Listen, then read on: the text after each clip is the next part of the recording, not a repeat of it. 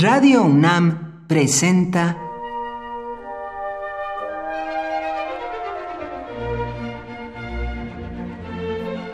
Cuaderno de los Espíritus y de las Pinturas por Otto Cázares.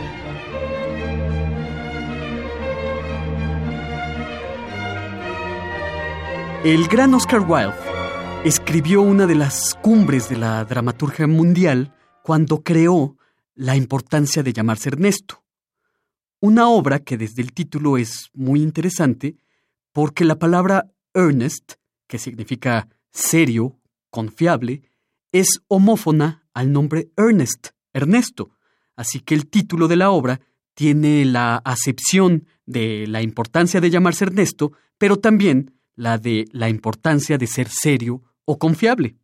En la importancia de llamarse Ernesto, Oscar Wilde creó a un personaje inolvidable de nombre Algernon Moncrief, que practica un noble ejercicio, el bunburismo.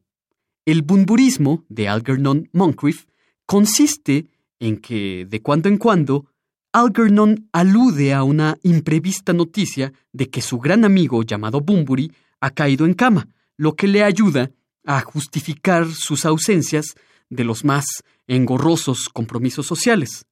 Por supuesto que Bunbury no es más que un amigo imaginario, que tiene un precario estado de salud y que ayuda a Algernon Moncrief a eludirse de aburridas tardes de té en el salón del señor o de la señora X, o a evadirse de todo tipo de eventos sociales.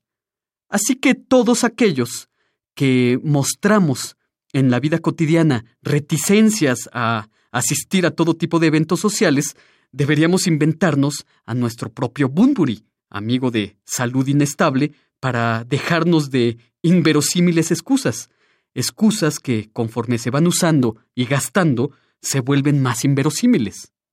Así que ustedes, cuando permanezcan en casa, con el placer oculto de saber que han eludido un enojoso evento social, recuerden al amigo Bunbury y perfeccionen las artes del bunburismo. Tomen también un gin y tónico y coman un sándwich de pepino, como Algernon Moncrief, que se queda en casa o que va al teatro encubierto por la maquinación bunburista. Por hoy, Otto Cázares cierra el cuaderno de los espíritus y de las pinturas.